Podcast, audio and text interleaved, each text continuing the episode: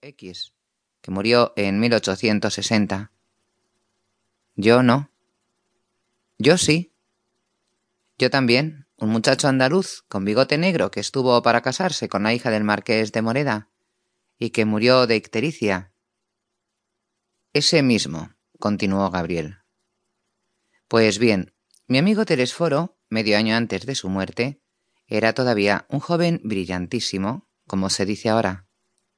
Guapo, fuerte, animoso, con la aureola de haber sido el primero de su promoción en la Escuela de Caminos y acreditado ya en la práctica por la ejecución de notables trabajos. Disputábanselo varias empresas particulares en aquellos años de oro de las obras públicas, y también se lo disputaban las mujeres por casar o mal casadas, y por supuesto las viudas impenitentes, y entre ellas alguna muy buena moza que...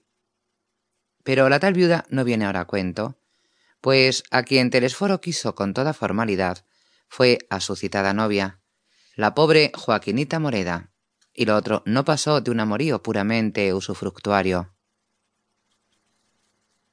Señor don Gabriel, al orden.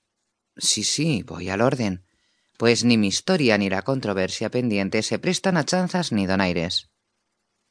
Juan, échame otro medio vaso. Bueno está de verdad este vino. Con que, atención y poneos serios, que ahora comienza lo luctuoso. Sucedió, como sabréis los que la conocisteis, que Joaquina murió de repente en los baños de Santa Águeda al fin del verano de 1859. Hallábame yo en Pau cuando me dieron tan triste noticia, que me afectó muy especialmente por la íntima amistad que me unía a Telesforo. A ella solo le había hablado una vez, en casa de su tía la generala López, y por cierto que aquella palidez azulada, propia de las personas que tienen un aneurisma, me pareció desde luego indicio de mala salud. Pero en fin, la muchacha varía cualquier cosa por su distinción, hermosura y garbo. Y como además era hija única de título, y de título que llevaba anejos algunos millones, conocí que mi buen matemático estaría inconsolable. Por consiguiente, no bien me hallé de regreso en Madrid, a los quince o veinte días de su desgracia, fui a verlo una mañana muy temprano a su elegante habitación de mozo de casa abierta y de jefe de oficina, calle del Lobo, no recuerdo el número, pero sí que era muy cerca de la carrera de San Jerónimo.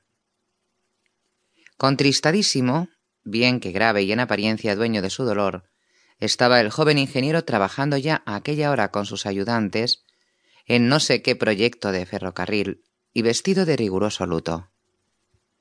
Abrazóme estrechísimamente y por largo rato, sin lanzar ni el más leve suspiro dio enseguida algunas instrucciones sobre el trabajo pendiente a uno de sus ayudantes y condújome, en fin, a su despacho particular, situado al extremo opuesto de la casa, diciéndome por el camino con acento lúgubre y sin mirarme Mucho me alegro de que hayas venido. Varias veces te he echado de menos en el estado en que me hallo. Ocúrreme una cosa muy particular y extraña que solo un amigo como tú podría oír sin considerarme imbécil o loco, y acerca de la cual necesito oír alguna opinión serena y fría como la ciencia. Siéntate, prosiguió diciendo cuando hubimos llegado a su despacho.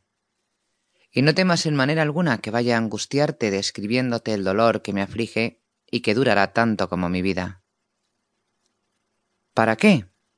Tú te lo figurarás fácilmente a poco que entiendas de cuitas humanas, y yo no quiero ser consolado ni ahora, ni después, ni nunca.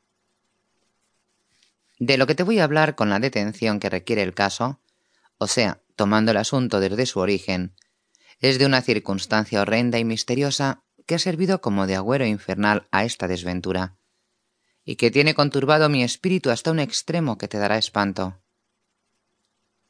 ¿Habla? respondí yo, comenzando a sentir, en efecto, no sé qué arrepentimiento de haber entrado en aquella casa, al ver la expresión de cobardía que se pintó en el rostro de mi amigo. Oye, oye, repuso él enjugándose la sudorosa frente. Tercero. No sé si por fatalidad innata de mi imaginación,